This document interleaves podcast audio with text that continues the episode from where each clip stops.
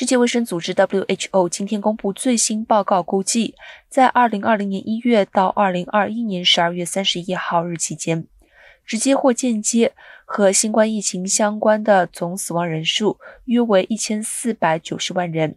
介于1330万到1660万之间。这个数字也是近乎可以直接归因死于新冠人数的三倍。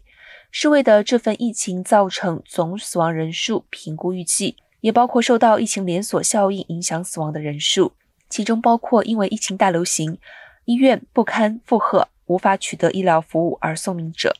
不过，这些数据也远高于官方统计的数据，因为有些国家没有适当的通报死亡案例。